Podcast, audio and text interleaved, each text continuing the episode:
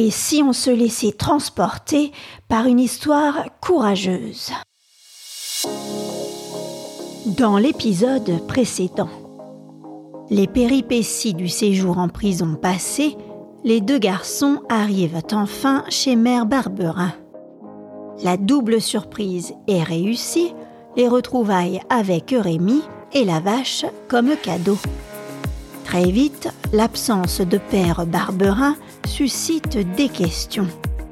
Mère Barberin finit par confier que son mari Jérôme a été envoyé à Paris pour retrouver Rémi à l'initiative d'un homme qui dit rechercher Rémi pour le compte de sa famille. Rémi, enjoué par cette fabuleuse nouvelle, se heurte au manque d'enthousiasme de Mathia. Rémi a une famille et elle le recherche.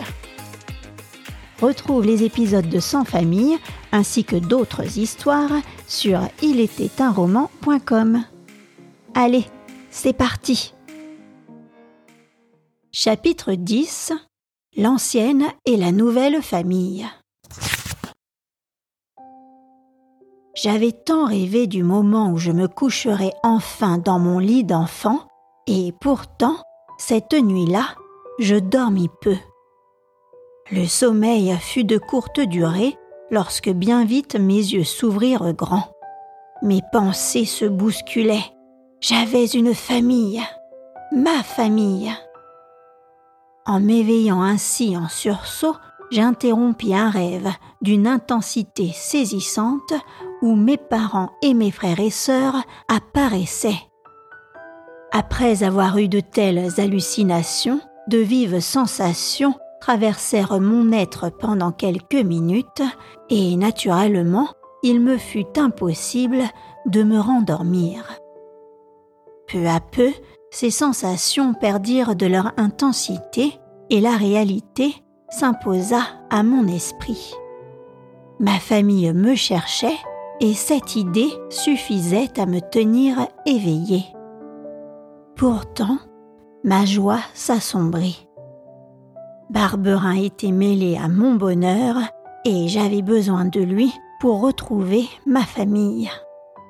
Ces paroles qu'il avait prononcées à Vitalis lorsqu'il m'avait vendu m'étaient douloureusement restées. Il y aura du profit pour ceux qui élèveront cet enfant. Si je n'avais pas compté là-dessus, je ne m'en serais jamais chargé.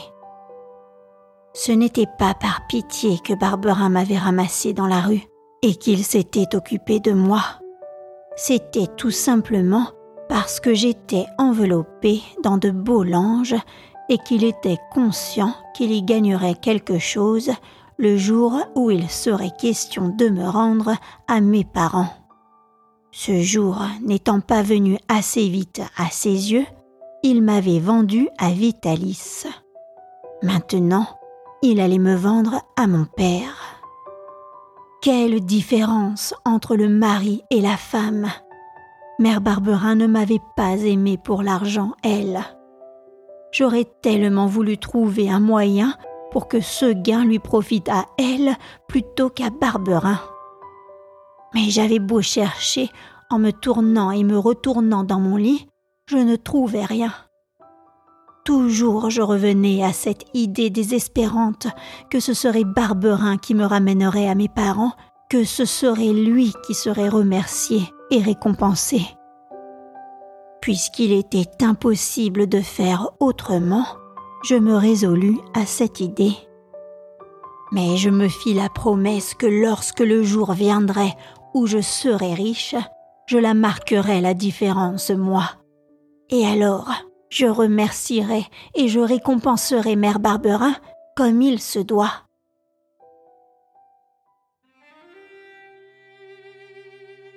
Pour le moment, ma tâche était de chercher et trouver Barberin. Tout ce que Mère Barberin savait, c'était que son homme était à Paris. Depuis son départ, il n'avait pas donné de nouvelles. Où était-il? Où logeait-il? Elle savait seulement qu'il n'y avait qu'à le chercher chez deux ou trois logeurs du quartier Mouffetard, dont elle connaissait les noms, et on le trouverait certainement chez l'un ou chez l'autre. Je devais donc partir pour Paris et chercher moi-même celui qui me cherchait. Incontestablement, avoir une famille représentait pour moi une joie immense et une nouvelle inespérée. Cependant, cette joie était ternie par les conditions dans lesquelles elle m'arrivait. J'avais espéré que nous pourrions passer plusieurs jours tranquilles et heureux auprès de Mère Barbara, que nous jouerions à mes anciens jeux avec Mathia. Et voilà que le lendemain même, nous devions déjà nous remettre en route. En partant de chez Mère Barberin si précipitamment, je devais renoncer à rendre visite à Étiennette, elle qui avait été si bonne avec moi. Après avoir vu Étiennette à Esnande, je devais aller à Dreuzy pour donner à Lise des nouvelles de son frère et de sa sœur. Il me fallait donc aussi renoncer à Lise.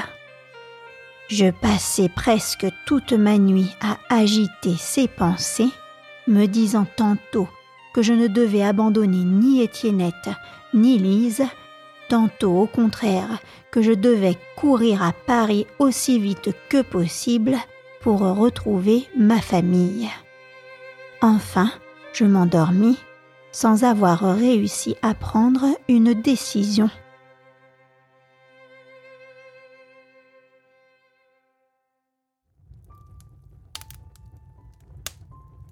Le matin, nous fûmes tous les trois réunis, Mère Barberin, Mathia et moi, autour du feu où chauffait le lait de notre vache.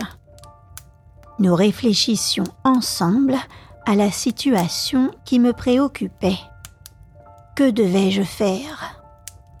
Je racontais mes angoisses et mes indécisions de la nuit passée.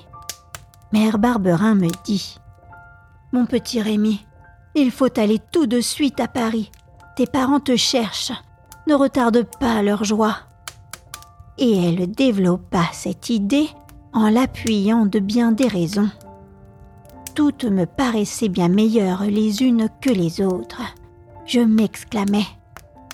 Alors, nous allons partir à Paris. Mais Mathia ne semblait pas du tout convaincue. Je lui dis Tu n'es pas d'accord? Pourquoi ne donnes-tu pas tes raisons comme Mère Barberin a donné les siennes? Il secoua la tête. Mathia, je suis suffisamment tourmentée. Dis-moi ce que tu as sur le cœur. Rémi, je trouve que les nouveaux ne doivent pas faire oublier les anciens. Jusqu'à ce jour, ta famille, c'est Élise, Étiennette, Alexis et Benjamin qui avaient été des sœurs et des frères pour toi, qui t'avaient aimé. Mais voilà une nouvelle famille qui se présente, que tu ne connais pas, qui n'a rien fait pour toi, sauf te déposer dans la rue, et tout à coup, tu abandonnes ceux qui ont été bons pour ceux qui ont été mauvais. Je trouve que cela n'est pas juste, Rémi. Mère Barberin interrompit. Il ne faut pas dire que les parents de Rémi l'ont abandonné. On leur a peut-être pris leur enfant qu'ils pleurent et qu'ils attendent, qu'ils cherchent depuis ce jour. Je ne sais pas cela, mais je sais que le père Aquin a ramassé Rémi mourant au coin de sa porte, qu'il l'a soigné comme son enfant, et que Alexis, Benjamin, Étiennette et Lise l'ont aimé comme leur frère. Et je dis que ceux qui l'ont accueilli ont bien au moins autant de droit à son amitié que ceux qui, volontairement ou involontairement, l'ont perdu. Chez le père Aquin et chez ses enfants, l'amitié a été volontaire, et il ne devait rien à Rémi. Mathia prononça ces paroles comme s'il était fâché contre moi. Cela me peina, mais je sentis toute la force de ce raisonnement. Je dis Mathia a raison, et mon cœur était bien lourd à l'idée de partir à Paris sans avoir vu Étiennette et Lise. Mais tes parents insista mère Barberin. Il fallait se prononcer et j'essayais, de tout concilier. Je tranchais. Nous n'irons pas voir Étiennette parce que ce serait un trop long détour. D'ailleurs, Étiennette sait lire et écrire. Nous pouvons donc nous entendre avec elle par lettres. Mais avant d'aller à Paris, nous passerons par Dreuzy pour voir Lise. Si cela nous retarde, le retard ne sera pas considérable. Et puis, Lise ne sait ni écrire ni lire, et c'est pour elle surtout que j'ai entrepris ce voyage. Je lui parlerai d'Alexis, et en demandant à Étiennette de m'écrire à Dreuzy, je lui lirai cette lettre. Cette décision me plaît, dit Mathia en souriant. Il fut convenu que nous partirions le lendemain. Je passais une partie de la journée à écrire une longue lettre à Étiennette en lui expliquant pourquoi je n'allais pas la voir comme j'en avais eu l'intention.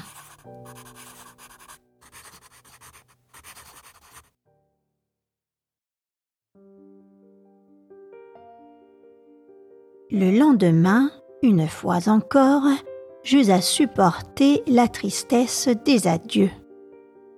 Mais cette fois-ci, je quittai Chavanon en ayant pu embrasser Mère Barberin. Je lui promis de revenir la voir bientôt avec mes parents. La veille au soir fut employée à discuter de ce que je lui donnerais. Rien ne serait trop beau pour elle. N'allais-je pas être riche? Rien ne vaudra pour moi ta vache, mon petit Rémi. Et avec toutes tes richesses, tu ne pourras me rendre plus heureuse que tu ne l'as fait avec ta pauvreté. Notre pauvre petite vache, il fallut aussi nous séparer d'elle. Mathia l'embrassa plus de dix fois sur le museau, et à chaque baiser, elle allongeait sa grande langue. Nous voilà de nouveau sur les grands chemins, le sac au dos, Capi devant nous. Comme tu es pressé, me dit Mathia d'un air chagriné. C'est vrai, et il me semble que tu devrais l'être aussi, car ma famille sera ta famille. Il secoua la tête.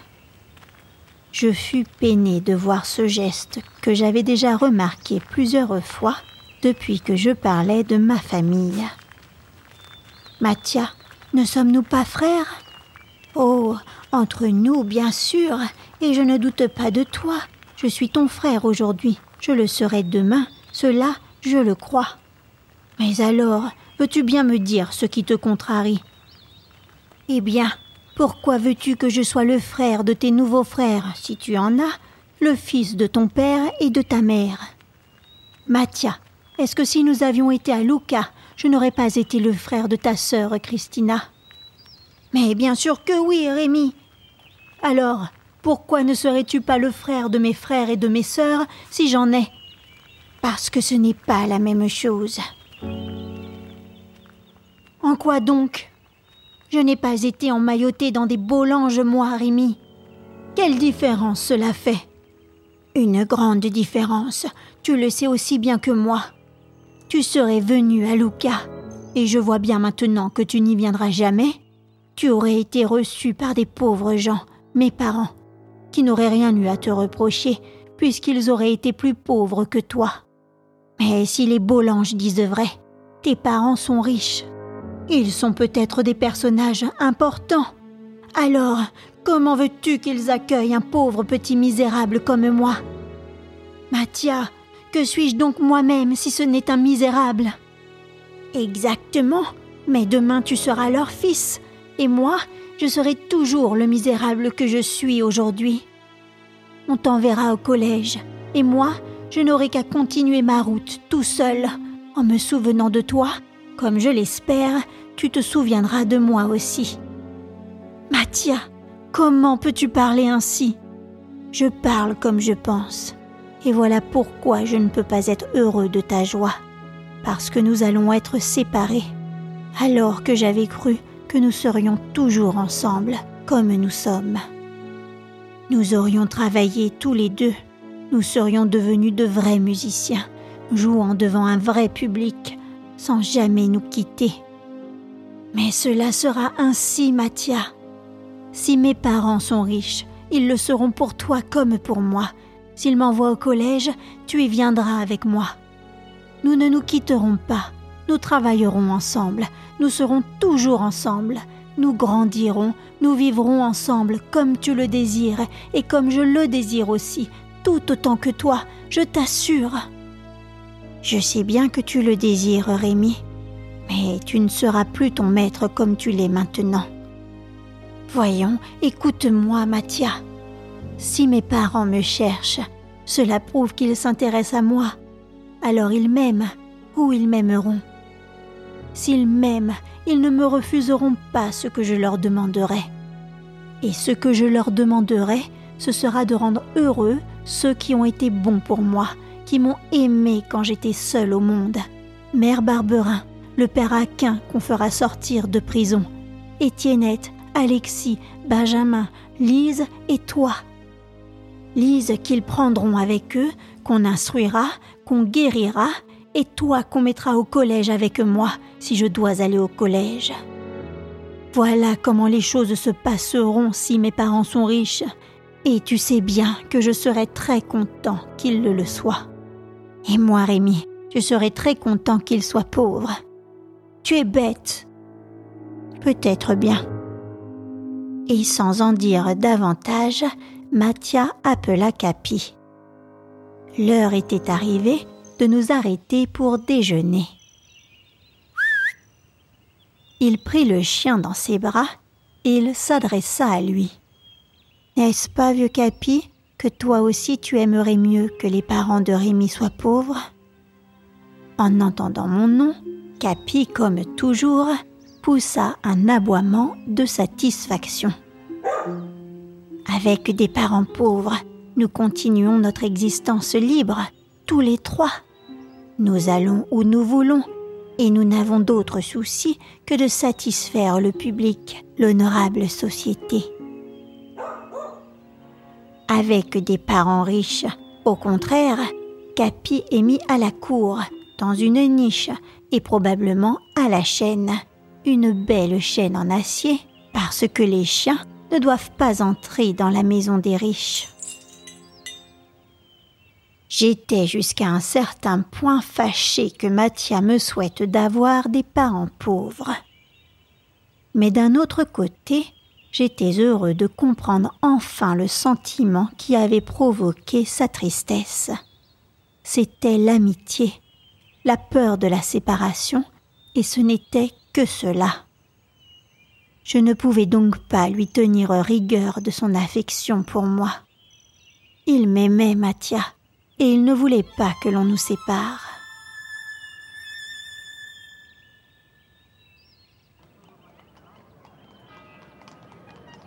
Devant gagner notre pain quotidien avant de rejoindre la Nièvre, nous mîmes plus de temps que je n'aurais voulu pour rendre visite à Lise. Il fallait jouer dans les gros villages qui se trouvaient sur notre route, et en attendant que mes riches parents partagent leurs richesses avec nous, nous devions nous contenter des petits sous que nous ramassions difficilement, çà et là, au hasard. D'ailleurs, en plus du pain quotidien, j'avais une autre raison de vouloir faire des recettes aussi grosses que possible. Je voulais porter à Lise un cadeau acheté avec l'argent que j'aurais gagné. Le cadeau de la pauvreté. Ce fut une poupée que nous achetâmes à deux et qui, par bonheur, coûtait moins cher qu'une vache. De Decize à Dreuzy, nous n'avions plus qu'à nous dépêcher. À partir de Châtillon, nous suivîmes les bords du canal où des péniches s'en allaient doucement traînées par des chevaux. Ce paysage me replongea au temps heureux à bord du cygne avec Madame Milligan et Arthur. Où était-il maintenant le cygne? J'avais bien souvent pensé à eux. Sans doute Madame Milligan était retourné en Angleterre avec son Arthur guéri. Comme nous étions à l'automne, nos journées de marche étaient moins longues que durant l'été. Nous nous efforcions d'arriver dans les villages où nous devions coucher avant que la nuit ne tombe. Pourtant, pour notre dernière étape, et bien que nous ayons forcé le pas, nous n'entrâmes à Dreuzy qu'à la nuit noire.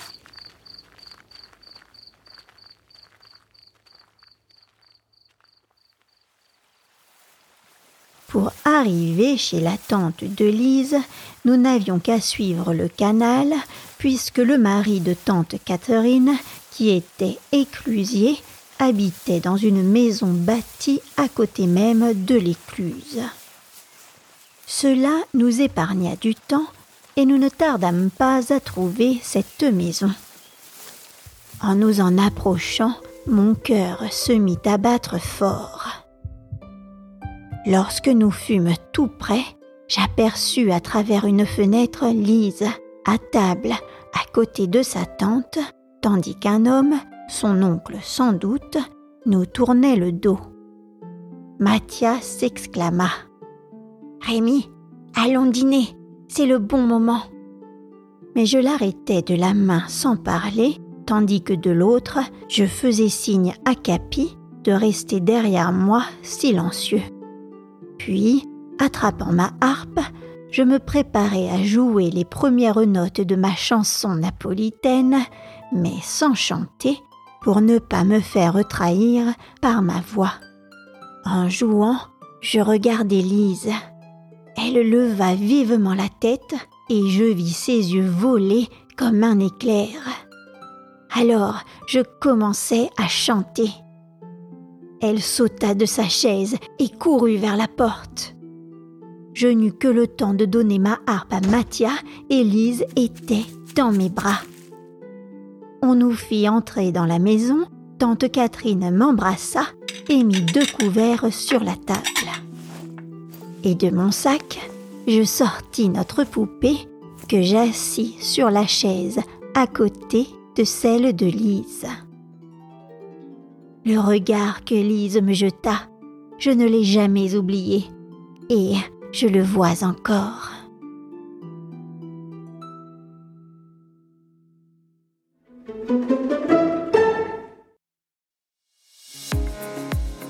Enfin, de belles retrouvailles pour Rémi. Approche maintenant le retour à Paris sur les traces de sa famille. La suite au prochain épisode. Si toi aussi tu as envie de soutenir mon podcast, n'hésite pas à laisser une note ou un commentaire ou à t'abonner à la newsletter sur ilitétunroman.com. Merci pour ton écoute et à très vite